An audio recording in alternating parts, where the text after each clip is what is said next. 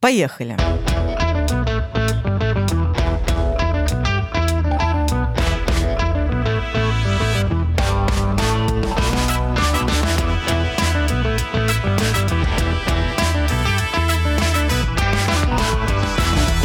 Здравствуйте, дорогие слушатели! С вами Марина Пономарева. Марина, поздоровайся, пожалуйста, с нашими слушателями, лемя, слушателями, телезрителями и слушателями. Добрый день. Марина, клинический психолог, аналитический психолог, преподаватель психологии. Почему я раньше этого не говорила? Кстати, вот я сейчас спрашиваю себя. Ну ладно, я не буду все твои регалии перечислять, их очень много. Если интересно, погуглите. А также я, Ольга Макарова, аналитический психолог, и мы вместе подкаст на психологическом, бессменный дуэт, бесподобный. И сегодня мы начинаем третий сезон. Вау! Третий сезон, Оля, я поздравляю нас, потому что мы уже год как в эфире, два сезона, и сейчас начинаем третий сезон. Мы вот буквально недавно отпраздновали год в эфире. Но мы не праздновали, на самом деле. А надо бы. Да. А надо бы, кстати говоря. А, кстати говоря, надо бы Собрать всю команду. Да. Потому что у нас шикарная команда за этот год сложилась. Выпускающему редактору Вискаса купить двойной Whiskas этому господину. Если да. кто-то не знает, наш выпускающий редактор Кот, и его зовут Кот. Это его и биологический вид, и имя одновременно. Поэтому не будьте строги к нашим ошибкам. У него лапки, он редактирует как может, у него вообще много дел разных других. Например, он сидит в пакете часто. Да, и у нас еще есть наш замечательный звукорежиссер Иван Разумовский. Который спасает обычно положение. Он же написал джингл да. к нашему подкасту. А еще, когда мы начинали, вообще-то, наш так. первый звукорежиссер Илья Путилин, да. который нас поддержал, помог нам стартовать и звукорежиссировал первые выпуски. Это чтобы вы знали героев, которые стоят за всем этим. Это не перечисляя наших близких, родственников, друзей, которые тоже вклад свой большой в нашу работу вносят. Да, своей поддержкой, своим вниманием, терпением. своим терпением. Так что давайте искупаем в овациях нашу команду. Большой привет Коту большой привет, Ване большой привет, Илье и всей всей, всей нашей братьи, которая нас поддерживает. Ну а мы с вами запускаем третий сезон. Уху! У-у-у! Вань, включи какой-нибудь, чтобы девчонки визжали такие. Да. Вот так вот как-нибудь. И мальчишки тоже. И мальчишки пусть тоже повизжат немножко. Пожалуйста, тоже повяжите, да. Мы знаем, что вы слушаете. Мы как раз сегодня обсуждали традиционно за завтраком. Вас. Мы обсуждали вас. Вы обсуждаете нас, а мы обсуждаем вас.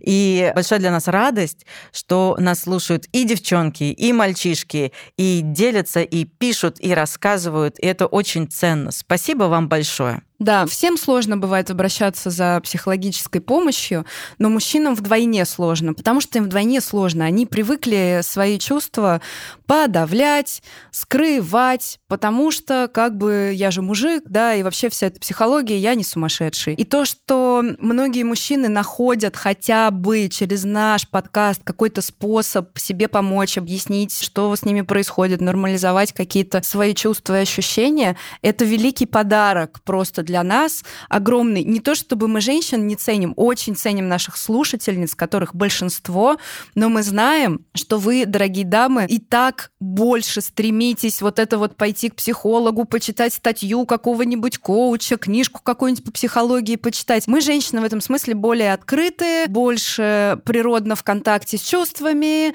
более экстраверсированы в этом плане, опять же. А мужчинам тяжело. И то, что вы, мужики, находите отдушину в нашем подкасте, это для нас супер награда. Это как Оскар в мире подкастов. Да. Оставайтесь с нами, мы вас любим. Да.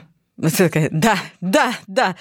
Ну что, ты упомянула, что есть некое представление и образ того, что мужское, более интровертированное, закрытое, больше в себе. В том, что касается чувств. В том, что угу. касается чувств. И есть некий образ представления про женское, что более экстраверсировано, экстраверт... Фу, блядь. Что более открыто, чтобы... Ну, понеслась, все нормально. Все как обычно. И ты уже начала затрагивать тему, которую мы хотим подсветить. Ладно, давай уже объявим тему. Ну что, мы будем в третьем сезоне говорить про жаркую тему архетипы.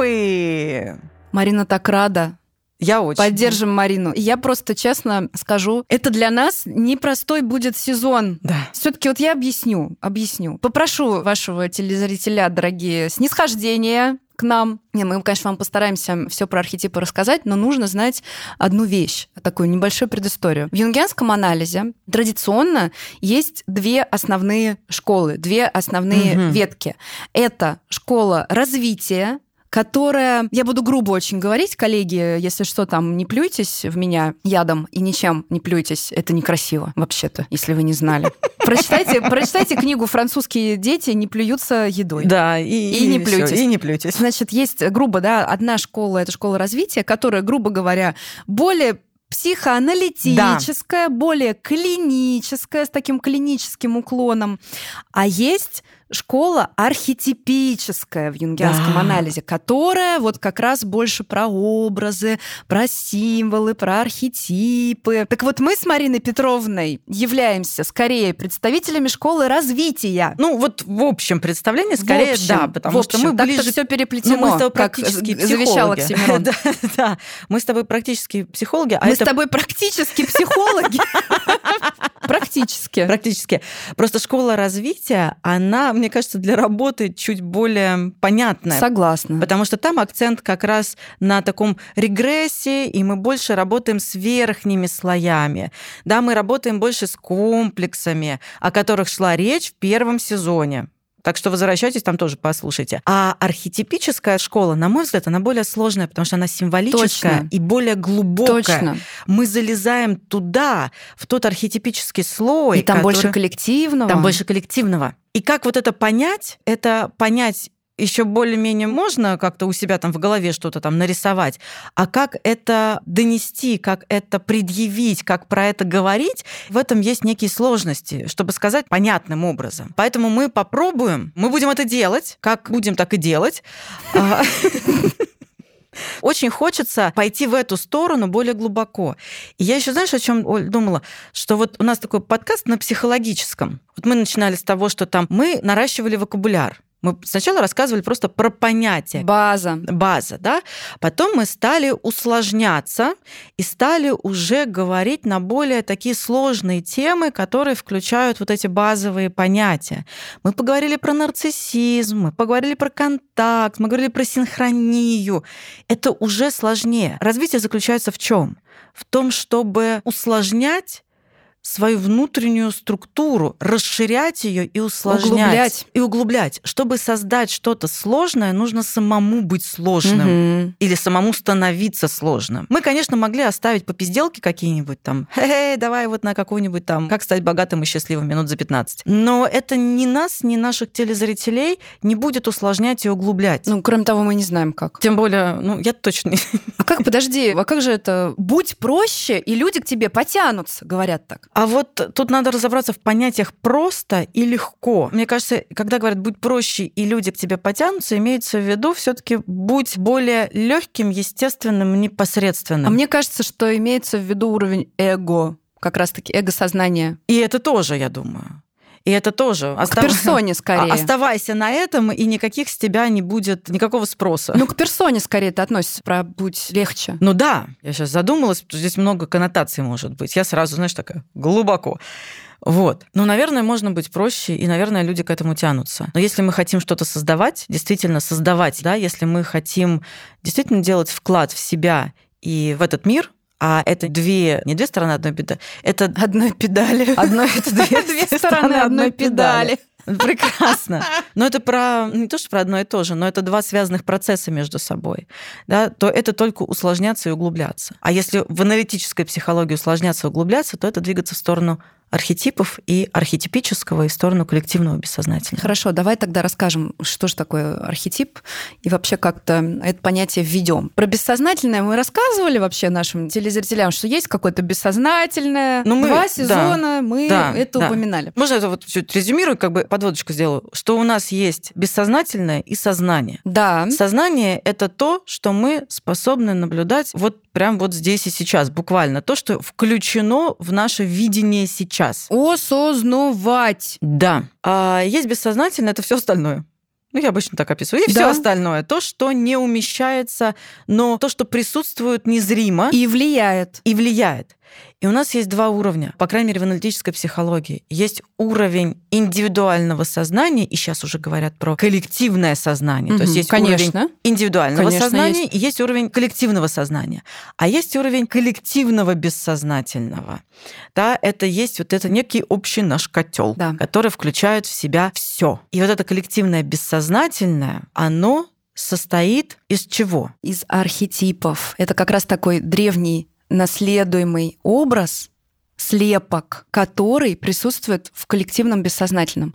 Это архетип. Да. Если мне не изменяет память, Юнг писал о том, что в коллективном бессознательном живут архетипы и инстинкты. Инстинкты, конечно.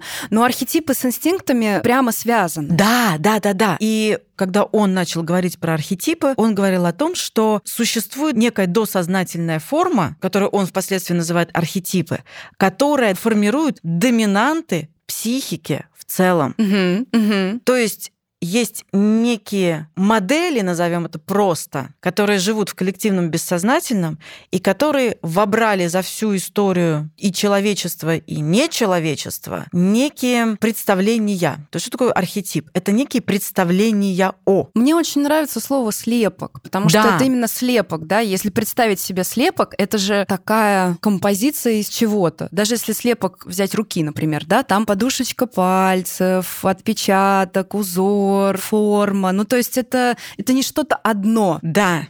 И это есть некий узор, хочется сразу обрисовать это, которое дает нам некое представление о чем-либо на какую-то тему. Слепок руки дает нам представление о том, как выглядит рука и что в ней может быть. Но mm-hmm. это еще не рука. Рукой Нет. она станет, может стать или не стать. Это уже зависит от. А ты знаешь, что есть у НЛПистов одна из базовых пресуппозиций карта не есть территория. Да. Конечно, ты знаешь. Мы, во-первых, день рождения Марины Петровны справили прямо на днях и выяснили, что Марина Петровна у нас владеет боевым НЛП и всех друзей только за счет этого заполучила. Да, видишь, это шуточки психолога. Конечно, ты знаешь. Ну да, ну правда, это же такая идея, которая взята из глубинной психологии. Да, карта не есть территория, слепок руки не есть рука. Да, но оно дает нам представление. Какая шикарная метафора Образ сейчас вышла. дает. Оно дает нам образ. И вот смотри, это то, что я быстренько забегу вперед, это то, что в аналитической психологии есть два понятия: архетип и образ, которые не являются тождественными, но которые отражают друг друга. Ну, назовем это так. Потому что классический расклад в аналитической психологии это от образа к символу, то есть образ ведет к символу, символ ведет к архетипу. Образ, символ, архетип. То есть образ это то, что способно нас направить туда, уже в архетипическое.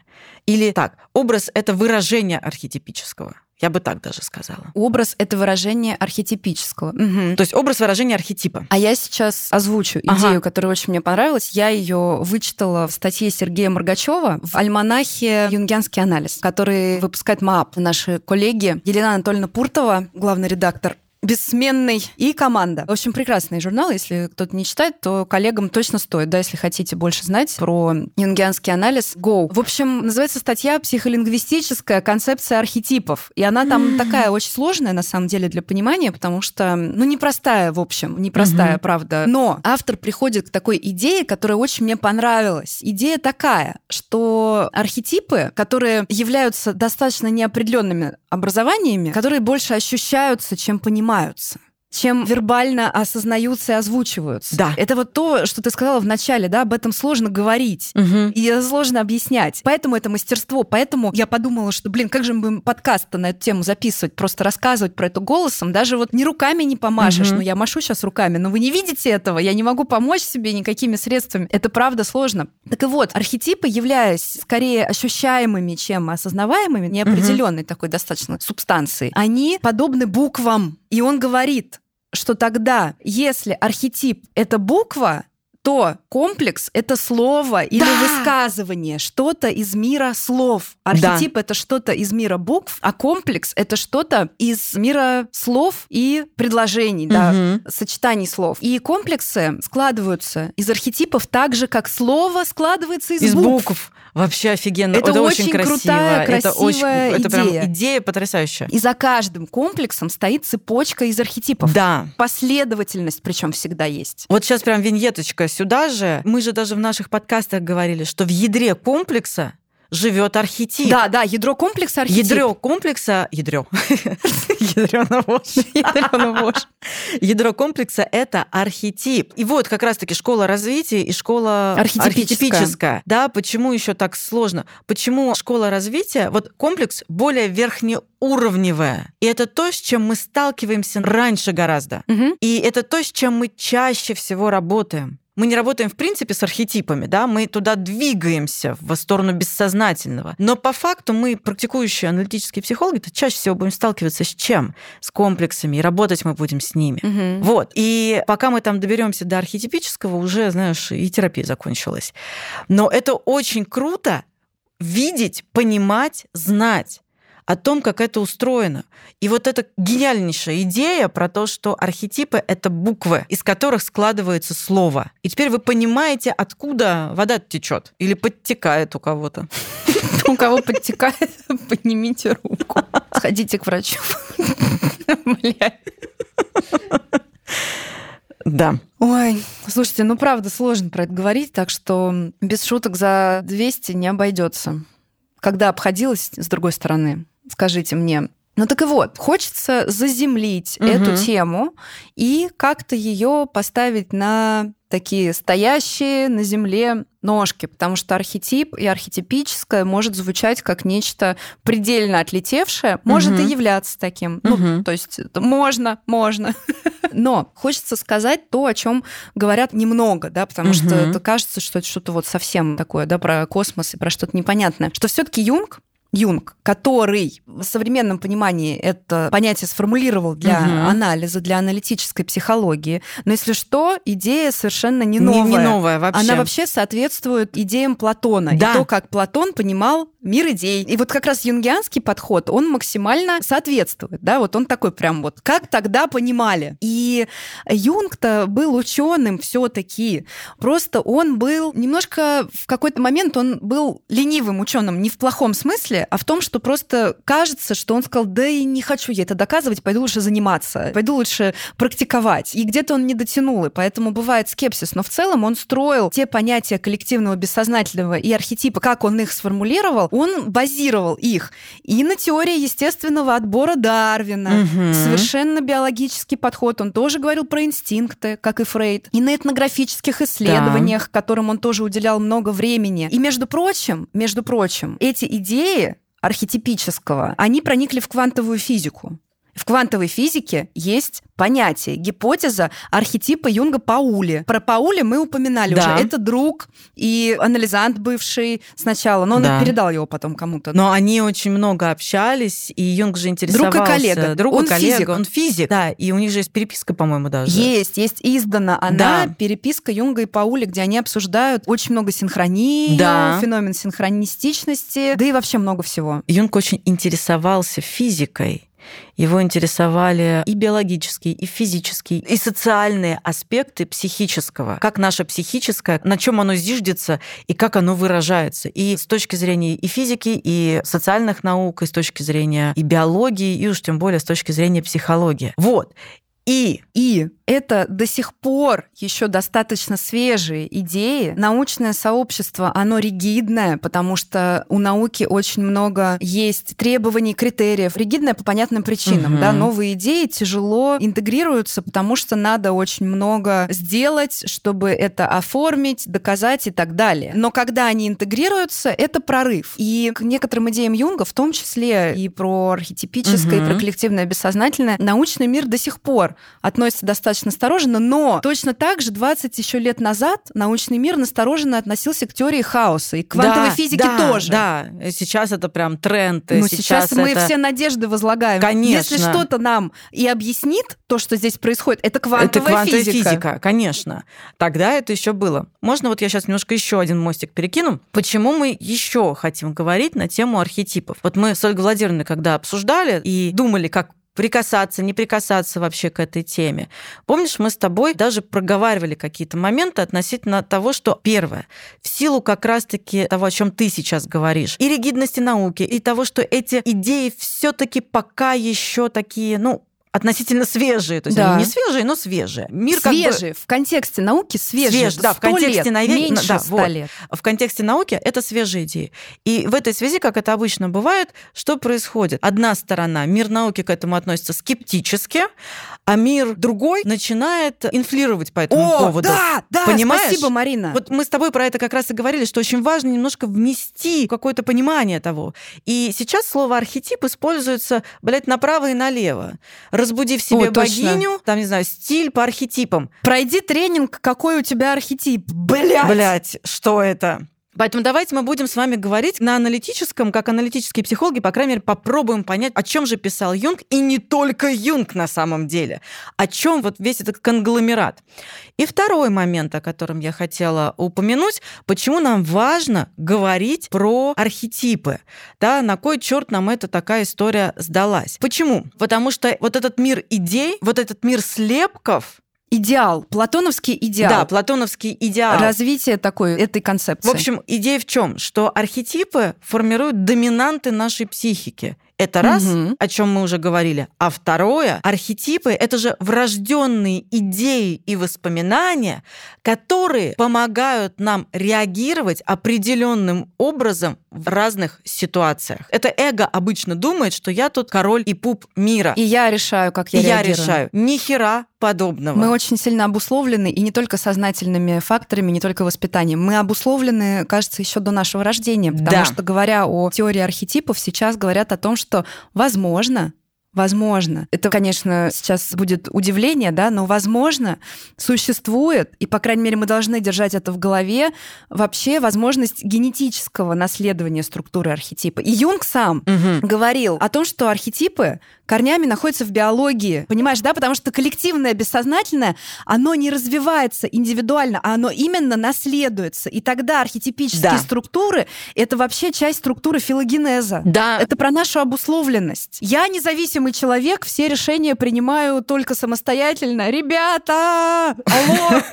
Не, ну эго может думать все, что угодно. Эго может там вообще представлять все, что он хочет. У эго, собственно, и идея такая. Мне надо встать. И я понимаю эго. Я сейчас так И странно я сказала. понимаю. Я понимаю эго, почему ему важно встать посредь всего этого, значит, многообразия. Потому что у тебя, с одной стороны, архетип подпирает, с другой стороны, комплексы нападают. Комплексы что они делают? А эго надо удерживать. А эго надо все это Да. удерживать, понимаешь? Поэтому оно стремится занять вот это центральное место и чутка попку свою так расширить. Но так все равно не работает. Не работает. Ну нет. Но эго должно к этому стремиться. Эго должно стремиться, а потом должно почить. Потому что эго Как герой. нашу кукушечку держит Да.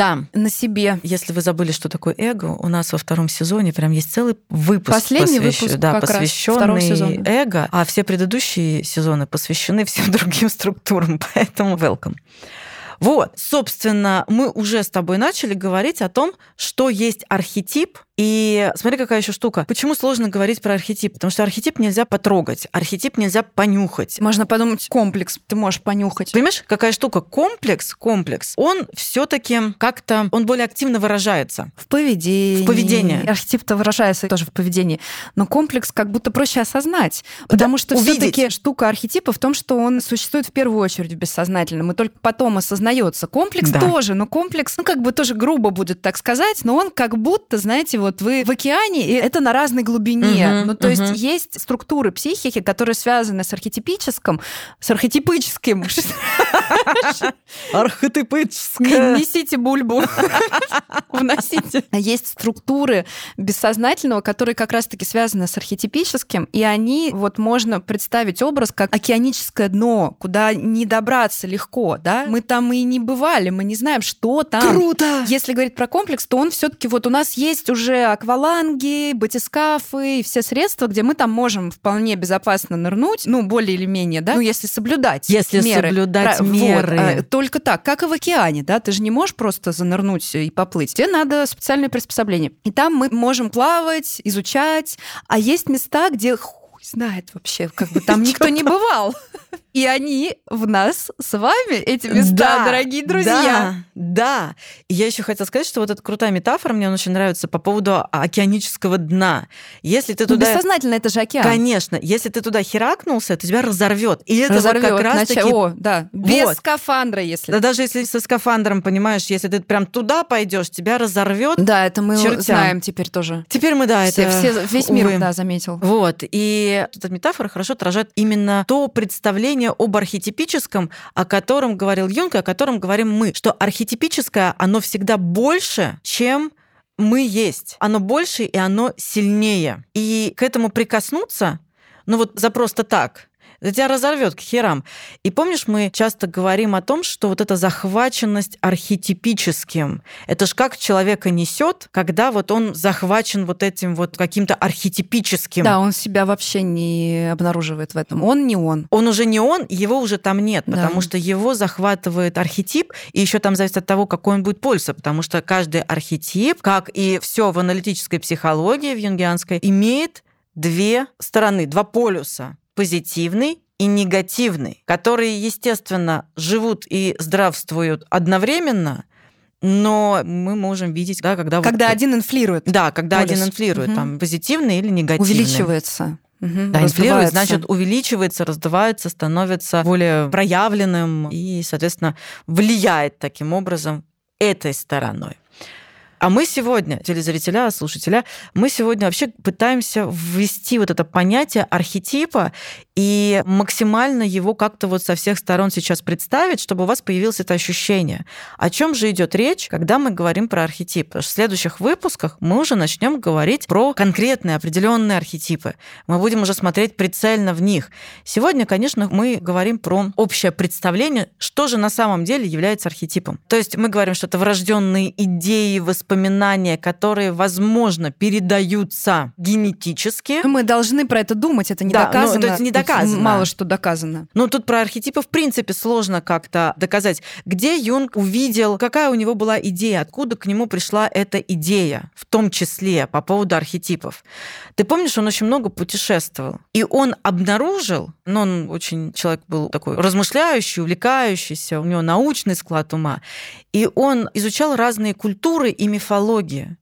И он увидел, что независимо от времени, независимо от места, есть нечто, что повторяется. Причем это повторяется в мифологии, это повторяется в культуре, это повторяется в искусстве и так далее и тому подобное. Как если бы были некие прообразы, про модели, которые существуют в этом мире независимо ни от чего. И, собственно, он стал на это обращать внимание. И, по-моему, это еще по поводу искусства. У меня есть воспоминания, где я читала, что обратил внимание как раз на искусство, что очень как будто бы вот есть нечто общее. Я не знаю, на что ты конкретно ссылаешься, но мы точно обращаем внимание, что в искусстве есть что-то общее, начиная там с Венеры и заканчивая, не знаю, современными какими-то образами женщин. Да, на материнский архетип он будет всегда выглядеть... Ты узнаешь это изображение, да, хотя оно будет выглядеть по-разному, но будет передавать какие-то Да. Образы и мотивы, которые ты узнаешь независимо от того, где ты находишься и какую форму имеет это изображение. И вот там, если это образ материнский, да, какие-то разные грани материнского образа, у тебя вот это впечатление, что, о, это нечто материнское, это отцовское. То есть вот там это, не знаю, про героическое, да, это про архетип воина. То есть независимо ни от чего у тебя будет вот это возникать такая отводка тебя туда. Вот. И это вот тоже важно понимать, что есть нечто, да, вот мы говорим про архетипическое, есть нечто, что присутствует независимо от нас, от времени, от места, и это нечто нас объединяет. Да, нас, людей. И, кстати, Юнг-то, когда идею это развивал, он еще и проводил параллели между архетипами, и угу. между стереотипным поведением животных и насекомых. Он угу. сравнивал это, да. А Майкл Фордхэм, он потом развил как раз вот эту вот биологическую теорию, то, что это связано с биологией, с инстинктами, что это не только про идею, да, что это в нашем коде, исходный код человека, что это заложено в исходном коде человека. У него есть работа... А это про архетипы антих архетип антих. Вот это вот то, что называется, то, что Юнг описывал как вот исходное, да, как непредставимый фактор. То, что упорядочивает материал сознания по определенному шаблону. То есть это как бы архетип архетипов. Архетип архетипов? Да. Угу. Ну, угу. у него была такая мысль, такая идея, которая написывала, что существует некий архетип антих, как архетип архетипов. То, что упорядочивает материал сознания по определенному шаблону. Это у Юнга. Да, это у ага. Юнга. А вот у Фортхэма, вот эта работа, про которую я говорила, ага. биологическая теория и понятие об архетипах, он как раз эту штуку, ну, как бы зафиксировал. И он говорит в буквальном смысле, на самом деле, там говорится о необходимости, это свежее, это сейчас супер свежая идея, а Фортхэм работает в 49 году. Да. Он говорит о необходимости строить мостик угу. между телом и психикой и не разделять их, потому что здесь как раз психика и тело рассматриваются как единое целое, и мозг очень психичен, и нервная система, структура нервной системы, функции играет первостепенную роль в рамках любого инстинктивного поведения. И mm-hmm. это напрямую связано с архетипическим, это напрямую связано с тем, как мы в итоге себя проявляем психически. Да. Ну, это идея, которая сейчас просто вау, ну, как бы это вообще-то новое, еще не все далеко, еще много времени, чтобы психику и тело научиться рассматривать как единое целое, чем оно, безусловно, является. А это до сих пор сейчас ты что-то говоришь про психосоматику, и все таки ой, ну это что что-то магическое, типа что? И врачи там, да, еще не все понимают, что надо, собирая анамнез, дорогие врачи, я понимаю, что у вас 20 минут на прием, да, в государственной угу. клинике. Дело не в том, что вы понимаете или не понимаете, я про систему в целом, да, что ну, она не предполагает подход. подход, да, что собирая анамнез у пациента, надо спрашивать про его вообще состояние менталочки, как он вообще, что он, где он, потому что это очень часто является корнем проблемы. Там лечи, не лечи, да, не пройдет, пока что-то не пока изменится. кукушечка не поправится. Кукушечка. А между прочим, Гиппократ, если уж мы будем про это упоминать, то еще Гиппократ писал о том, что прежде чем начать лечить человека от какой-нибудь физической болячки, позаботьтесь о том, чтобы узнать, а вообще, что происходит у него в жизни, да. какие у него там чувства, эмоции, а вообще, какой у него анамнез имеется в виду, какая у него история жизни. Очень важно собирать общий анамнез, который включает в себя не только, там, не знаю, у меня болит попа, как вот она болит, в каком месте попы отдает, как она жужжит, она свербит там или еще что-то. Да, Гиппократ еще завещал. Вот, я тебе о чем говорю-то. А вот возвращаясь к архетипу архетипа, о котором ты говоришь, да. Стивенс сформулировал очень конкретно, это очень красиво, тоже угу. очень интересно. Он сказал, что ДНК сам по себе является воспроизводимым архетипом нашего вида биологического да. вида. ДНК — это воспроизводимый архетип архетипов нашего вида. И вот тогда вот этот вот архетип, о котором антих. ты говоришь, да, антих — это как ДНК психики. Да. Но вот, насколько я поняла, как раз-таки Юнг об этом и писал. И он что-то еще писал про трансцендентную функцию, что он как бы трансцендирует. Угу. То есть он это нечто непредставляемое, с одной стороны, но упоряду, упорядочивающее. Хорошо отметили день рождения, видишь, я до сих пор Выбирай слова попроще. Не мучай себя. Это тот случай, когда попроще лучше. Вот, вот. Наконец-таки я поняла, что это значит. Разобрались. Да и, соответственно, и упорядочивает, и выполняет такую трансцендентную функцию.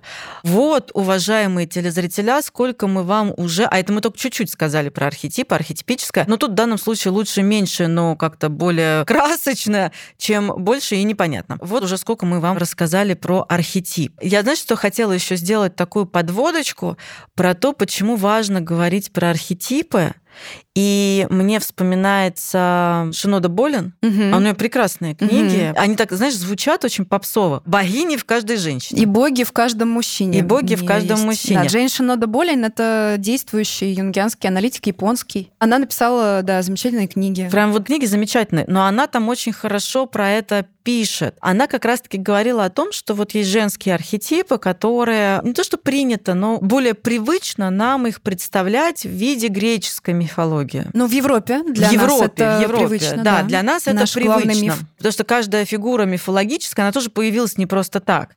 И каждая мифологическая фигура отражает психическое, ну или что-то внутри психического. Да. И вот такая удобная дифференциация. Это учебник психологии. То, Да. как человек раньше мог записывать и передавать знания о психологии. Вот что это такое. как устроен мир, как устроен человек, как устроено вот это взаимодействие, что бывает если, и какие инстинкты, импульсы тоже еще и присутствуют. И она же в этой книге описала, что да, вот в каждом из нас какие-то архетипы более проявленные, какие-то менее проявлены. И мы можем про это размышлять, мы можем это исследовать и внутри себя это уравновешивать. Но не так, что мы работаем с архетипами, мы никогда не работаем с архетипами. Но вот через образы, которые нас ведут к архетипическому, через создание символа, мы можем взаимодействовать с нашим психическим. Мы не можем его кромсать, мы не можем его резать, мы не можем там что-то существенно менять. Мы можем это регулировать. А ведь основная задача, которая перед нами стоит, это как раз-таки задача саморегуляции, Мгм. которая позволяет нам в конечном итоге идти к божественному внутри нас, к самости, и налаживать этот контакт с самостью.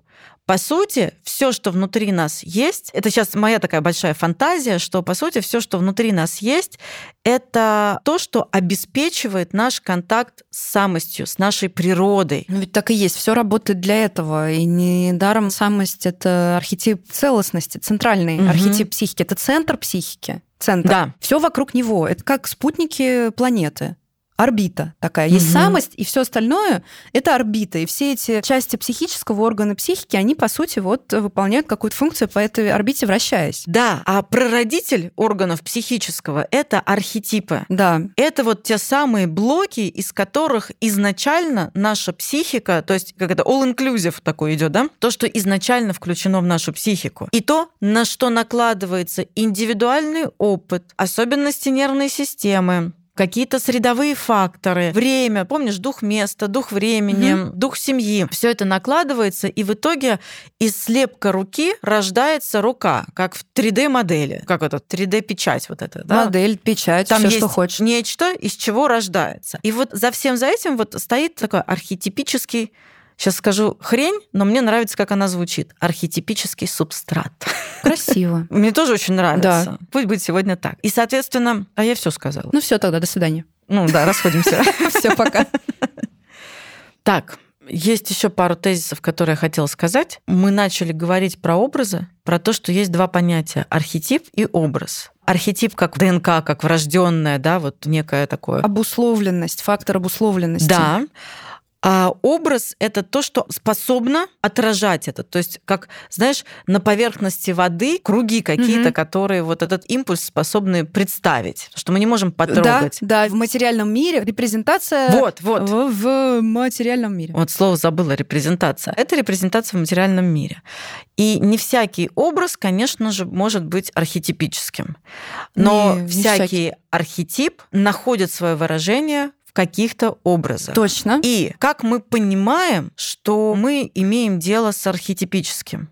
Когда мы сталкиваемся с чем-то абстрактным, но то, что непременно вызывает у нас сильный эмоциональный отклик. Да, и тогда мы можем думать о том, что это архетипическая ситуация, возможно, в которую мы Мгм. попали. Или просто соприкоснулись с архетипом. Да, Мгм. это что-то за гранью такого буквального, да, Мгм. за гранью понятного. Что-то мы потрогали архетипическое. Да, смотри, за гранью буквального, за гранью понятного, за гранью индивидуального. Да, Я вспоминаю сериал «Друзья». Я думаю, что все его хорошо знают. Ведь он же очень архетипический. Посмотри, как он популярный. Вот просто я хочу немножко вот как раз параллель эту провести. Он очень популярный.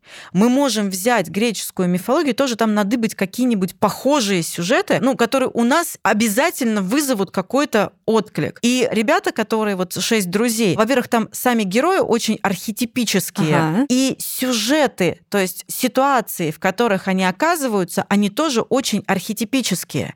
И это как будто бы и про всех, и про меня в том числе. И каждый может что-то обнаружить. Хороший сценарий архетипический. Всегда. Сценарист знает, хороший сценарист, угу. что ему нужно знать мифы. Греческий — это база, угу. ну, вообще как можно больше желательно, потому да. что больше идей для сюжетов. Да, хорошая история для сюжетов. Хорошая история архетипическая. И вспомним... Про друзей расскажи еще, это очень интересно, а, это очень классно. Да, смотри, это действительно очень архетипический сериал. И я вспоминаю, кто-то написал статью с упоминанием Майкла Конфорти, либо самого Майкла Конфорте, который говорил, что существует архетипическая когерентность. И то, что Джордж Лукас, я даже где-то это упоминала в подкастах, великолепно использовал в Звездных войнах. И он как раз-таки консультировался, если мне не изменяет память, с аналитическим психологом. То есть, что такое архетипическая когерентность? Это вот то самое соответствие. То есть здесь герой живет вот так. Вот общий герой, архетипический герой, у него есть направление. Ну, достоверность, а, психологическая да, достоверность. Точка да. Б. И вот эта психологическая, архетипическая когерентность, достоверность, она, несмотря на всю абстрактность, вызывает бешеный отклик. Вот как в сериале «Друзья». Мы смотрим, и каждый герой нам понятен. Да, хотя мы в другой точке мира. В другое время. в другое время, да. Кто-то в другом возрасте. Да. быт отличается. Но все абсолютно узнаваемо, все понятно. Вот. И вот это вот, оно очень как раз отражает архетипическое. Мы смотрим там на Монику, которая Моника Геллер, брат-сестра. Кто не смотрел сериал «Друзья», ну, может быть, посмотрите. Посмотрите. Это, это ну, не пожалеете, да. Это просто вещь на века. Реально. Вот, смотри, это то, что на века. И Признак знаешь, архетипического, вот когда абсол... на века. Да, да, да, да, это то, что на века.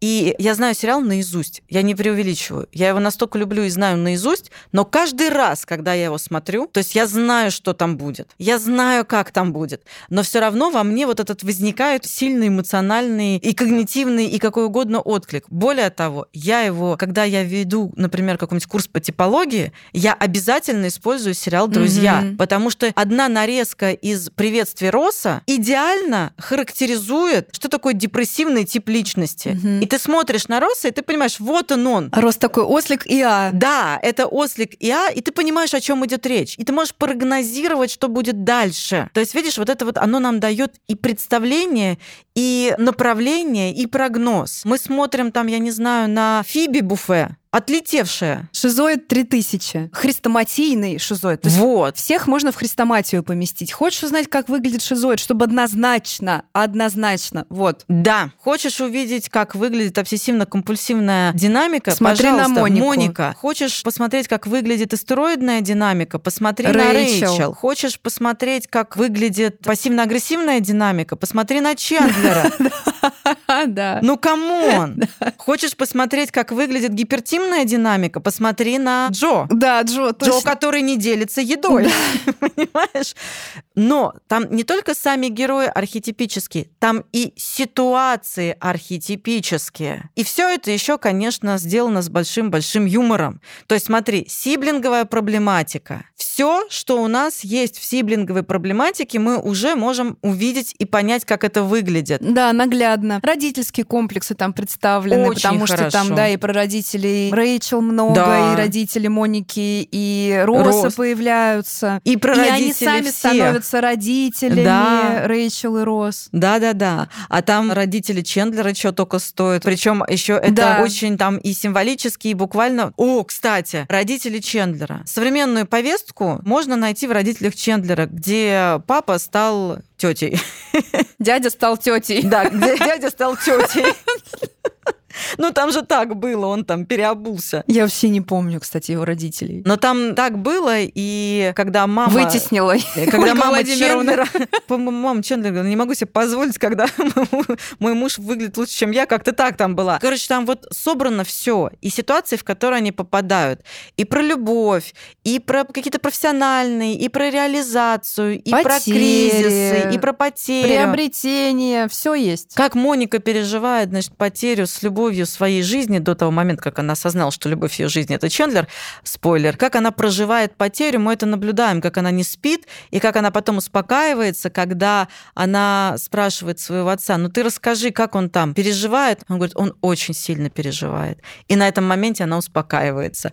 Да, вот это вот признание происходит. То есть вот они, там этих ситуаций миллиард. А отношения Фиби и ее мамы, которая ей сказала, что она умерла, А, а на да. самом деле пряталась от нее, и она к ней ней приехала как какой-то соседке, оказалось, что это ее мама. Ну там просто... Оказалось бы, да, ну ситком какой-то Да. дурацкий. Но вот смотри, не все дурацкие ситкомы остаются на века. Да, не все ситкомы дурацкие. Да, да, так. Не все ситкомы дурацкие, и не все ситкомы, включая дурацкие, остаются на века. Вообще не все, хотя все ситкомы и вообще все, что мы смотрим в кино, в театре, оно, скажем так, у сценариев одна схема, да, ну есть вот какая-то одна схема, и Мгм. все они стремятся быть архетипически обусловленными, но не у всех получается это получается. сделать живым. Вот. А как тебе кажется? Просто пофантазировать, мне просто интересно сейчас стало. Как тебе кажется, а с чем это может быть связано? Тебе сказать, как мне кажется? Да. А я скажу тебе, как мне кажется. Ну, мне А прям сказать я интересно. скажу. это. Да. Приезжаю я в Сретенский монастырь в Бурятии месяц назад. Мимо проезжала, думаю, дай заеду. Красивый такой зеленый весь, зеленый монастырь. И там зеленый алтарь, такой ярко-зеленого цвета. Никогда такой не видела. И там матушка была, она меня встретила, в храм провела, значит, и такая простая-простая, такая что-то там суетится, говорит, я тут баночку что-то потеряла с супом, что-то не могу найти. Тут я ее спрашиваю, когда она там, мы вдвоем с ней в храме, она мне открыла, когда она, значит, стоит там у окна. Я говорю, матушка, а сколько сестер здесь живет в монастыре? Ну, интересно мне, Мгм. что я человек из Москвы приехал, цифры, интересно, да, что там, сколько человек. Тут она меняется в лице, подходит ко мне вплотную, просто быстрым шагом из одного угла храма в другой, смотрит на меня и говорит, а сколько Господь управил, столько живет. Ты что думаешь, мы здесь что-нибудь решаем? Ты думаешь, ты сюда сама приехала? Тебя сюда Господь привел. И смотрит на меня так, не мигающе. Я говорю, все, я поняла, хорошо, спасибо. Так вот, Господь управил, и сериал получился. Ну, Класс. даже если перевести тебя на психологический Да. язык, то слишком много факторов сложилось в одном моменте, слишком они самостные для Да. того, чтобы взять их, перечислить по пальцам и сказать, потому что вот это, вот это и вот это. Я могу, скорее всего, и создатели сериала могут это все рационализировать всегда Да. можно, и сказать, ну так совпало, что у нас такой кастинг, директор был хороший, нашел Дженнифер Энистон, получилось, вот команда, да, сработалась, сценаристы у нас хорошие, да, в запой не ушли, павильон красивый сделали, я тебе все это подберу, они тебе все это подберут. Но на самом деле объяснить это логически невозможно, потому что возьми другой продукт, который попытаются повторить, сделать такой же, все соберут, тоже возьмут Дженнифер Энистон, тоже, значит, возьмут сценаристов, которые в запой не уходят и в рехаб не ложатся, и, значит, все это сделают, бюджет огромный возьмут, получится херота, которая не наберет и трех звезд на IMDb. Да. Так И- что Господь управил Господь управ- Я Самость. поняла. Самость. Это то, о чем я тоже часто, и мы с тобой часто об этом повторяем, что на самом деле самостная, потому что не все фильмы с Дженнифер Энистон крутые. Но не все. Конечно, не все. Но в сериале «Друзья» мы смотрим на нее, и все, и там просто разрыв всего и вся, и ты думаешь, боже мой, это великолепно, это потрясающе. Вот это вот самостная история. Мы упоминали о том, что мы тут гуляли на мой день рождения уже традиционно, и там были музыканты. Марина пригласила кавер-группу Кавер-группу «Тритон». и пела с ними А, опять. да, опять, ну, в смысле, опять опять, она пела. пела. Опять пела. Вели- Марина Опять пела. великолепно поет. Я, видишь, каждый год теперь пою. Можно было бы и почаще, кстати говоря. Ну, придумаем новые традиции. Но я к чему? Они зажгли прям. И знаешь, ну там бывают разные группы, которые там, да, на, все классно, все супер, как сопровождение отлично. А тут народ просто с ума сходил, и просто вот что-то внутри тебя происходило. А Я поэтому и пригласила, что я уже знала, Ну уже ты не первый раз, разбираешься да. уж, конечно. И не первый раз не пела. Да, и мы как раз тогда даже стояли, и Костя сказал, вот вы опять бу-бу-бу. А мы с тобой говорили, это самостное. Вот оно, контакт самости и контакт самостей. Вот здесь он происходит. И как это, Господь управил? Вот, у меня теперь на все один ответ. Господь Вот, вот, управил. берите, ребят, пользуйтесь. Господь Если что, скажите, меня психолог научил. И все. Индульгенция вам Да, обеспечена. вот вам, пожалуйста. Ну, ты знаешь, про группу, которую ты пригласила, конечно, интересный рассказ, но не видя их барабанщика своими глазами, тут, ну, невозможно. Да, Ну, просто вот очень- даже представить невозможно. Ну, это... Ой. Но я надеюсь, что вы на них посмотрите, потому что на них есть где посмотреть, и это правда, это вот какое-то скажи, как шаманское. называются, Я же сказала, кавер-группа А, Тритон. сказала, да. Только что сказала же. Да, это А, шаманская, это шаманская история, Управляемый абсолютно. психоз. Вот! И это прям Извините, самое- если, Ребят, извините. если вы слушаете, ребят, Они нас не извините. слушают. Это мы их слушаем, они нас Вдруг, нет. вдруг когда-нибудь послушаю. Ну, если что, извините. Ну, это прям, да, это управляемый психоз, но это как раз тот случай, когда это реализовано, а потом все очень опять... Так а, это самое место. Это вот как раз, да, как это надо размещать. Ну ладно, это мы отвлеклись, но оно Отвлеклись. все-таки это про архетипическое тоже. Тоже про Тоже про архетипическое. Архетипическое это когда вы просто и не можете не отреагировать. То есть внутри вас что-то само вот Мгм. просто на биологическом уровне Да, так да. реагируют, что, ну, непонятно, это и страх, и страсть, и радость, и горе. Это все архетипическое. Да, я недавно была на одном семинаре аналитическом, и там наши аналитические психологи говорили, у каждого из нас есть огромная потребность в переживании вот этого нуминозного Мгм. чувства, да, вот этого нуминозного переживания, которым мы отлетаем туда, в архетипическое. Вот для нашей психики это очень важно, потому что это вот как раз-таки то самое внутреннее расширение, то есть есть нечто, что больше, чем ты, и ты в этом. Вот, нам пора заканчивать. Хотела упомянуть о том, что мы просто будем об этом говорить и развивать эти темы, что наше человечество и сознание, они не сразу появились такими, какие они есть. Они развивались и развиваются. Ются, да. И мифология в этом смысле это один из этапов, ну такой серьезный этап развития. И мне очень понравилось, как кто-то тоже из аналитических психологов, и Юнг про это говорил, по-моему, у него же это описано, как развивалось сознание, книга Иова. Вот он там на примере как раз приводил, как это сознание развивалось, что на самом деле сознание сначала было недоступно всем. И сначала оно становится доступно богам, да, ну то есть там жрецам, каким-то шаманам, монахам, да, которые постепенно, да, и потом начинает это все больше, больше, больше разрастаться, расширяться. И мифология это как раз-таки вот тот самый этап, который на том уровне помогал людям понять, как устроено психическое, и соприкоснуться с этим. И сегодня вот основные образы архетипического мы будем находить в мифологии именно. То есть независимо от того, к какой культуре вы принадлежите, там в каждой культуре есть своя мифология, есть свои боги, то есть не монотеистическая религия. И мы, собственно, тоже будем опираться, скорее всего, преимущественно, когда мы будем говорить про архетипы, мы тоже будем опираться на мифологию преимущественно. Да. Это я попыталась объяснить, что будет происходить дальше. Да, да, да, да. И возвращаясь к искусству, и сериал «Друзья», и какой-нибудь еще такой вот, ну, знаковый, культовый, то, что мы называем культовым, да, еще, мы можем, на самом деле, это описать через мифологию, Мгм. через сюжеты мифологические. И, кстати, когда мы работаем в архетипическом направлении, мы очень много амплифицируем, ведь метод амплификации буквально расширение и обращение к мифологическим сюжетам, к той азбуке, вот, собственно, вот здесь мы вот эту азбуку мы и можем почувствовать. И когда мы амплифицируем, мы, собственно, и обращаемся к этой азбуке для того, чтобы понять, что это за сюжет такой внутри меня проснулся. А через что мы это делаем? Через образы. Через образы сказок, через образы фантазии, идей и так далее. Мгм. Образы художественные, религиозные, Да, да, да, кстати да, да. говоря, да. Да, всё. искусство, не только искусство, не только искусство, да, и на самом деле и религия, и философия тоже на этом стоит. Да все на этом стоит. То Мгм. есть это прям вообще база баз. Ты про сознание так красиво говорила, а я такую страшную мысль стала думать, когда ты это говорила. Я думаю, господи, а ведь и сейчас не у всех есть. Мгм.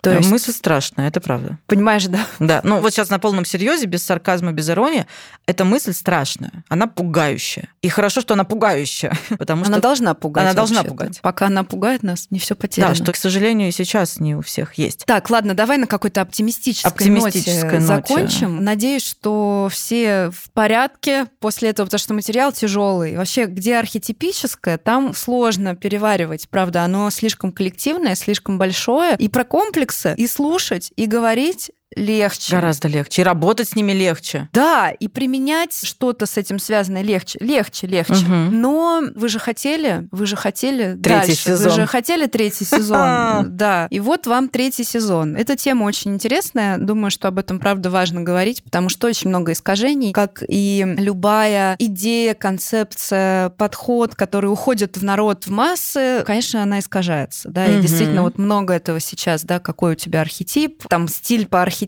Да. какие-то такие упрощения. Не то чтобы это прям как-то ужасно, но это не дает просто представления. Все не совсем так схематично, как Мгм. пытаются часто показать. И что меня больше всего пугает, это то, что часто люди сами не понимают, о чем говорят. Вот здесь самый главный такой Да. момент. Ну вот чаще всего именно так и происходит. Поэтому, чтобы мы с вами понимали, о чем мы говорим, у меня есть Будем домашнее разбираться. задание. Мы будем, во-первых, разбираться в первых строках, брррм, в первых строках. Блядь, началось. В смысле, продолжилось. И вот мы попали в красный вигвам, и Марина заговорила задом наперед. Что я хотела сказать? Я хотела дать домашнее задание. Давай, я тоже выполню. Я предлагаю вспомнить или как-то поразмышлять, понаблюдать, поисследовать, есть ли у вас какой-нибудь любимый сюжет. Вот прям любимый сюжет. Вот вы его видите, не знаю, фильм с этим сюжетом, книжка с этим сюжетом, картинка, ситуация на улице или еще что-то. И вас прям вот туда манит, туда влечет. Ну, например, герой-любовник ворует невесту. Да, ну, например. Вспомните его, опишите и попробуйте как-то вот, не знаю, там, заняться таким самоисследованием. Что это за сюжет? Немножко поамплифицируем, да? Пофантазируйте, что это за сюжет и к какому мифу он вас ведет, относит, приводит и так далее. И кто там главные герои в этом сюжете? И что между ними происходит? И что это может рассказать о вас? Ну, а расширять и углублять мы это будем дальше в выпусках. На этой радостный. Нормальный. Не Норма- то, что ладно. прям радостный, на, этой нормальной ноте. нормальной Нормальной такой подходящей ноте. Мы будем завершаться. Привет, третий сезон. Привет, наши телезрителя. Завершается первый выпуск третьего сезона, посвященный понятию архетипов. И с вами была прекраснейшая Ольга Макарова, аналитический психолог. И Марина Пономарева тоже аналитический психолог. Чмоки-чмоки, как говорится. Не забывайте подписываться, ставить ваши... Что там надо ставить? Лайки. Лайки, лайки, точно. Репосты, Репосты. делать, рассказывать о нас. А я, кстати, очень трепетно отношусь, когда нам пишут свои истории. Меня это так трогает каждый раз. Очень радуюсь, когда вы делитесь и репостите и рассказываете о ваших впечатлениях. Сохраним эту добрую традицию. Пока-пока. До свидания, до скорых встреч. До скорых встреч.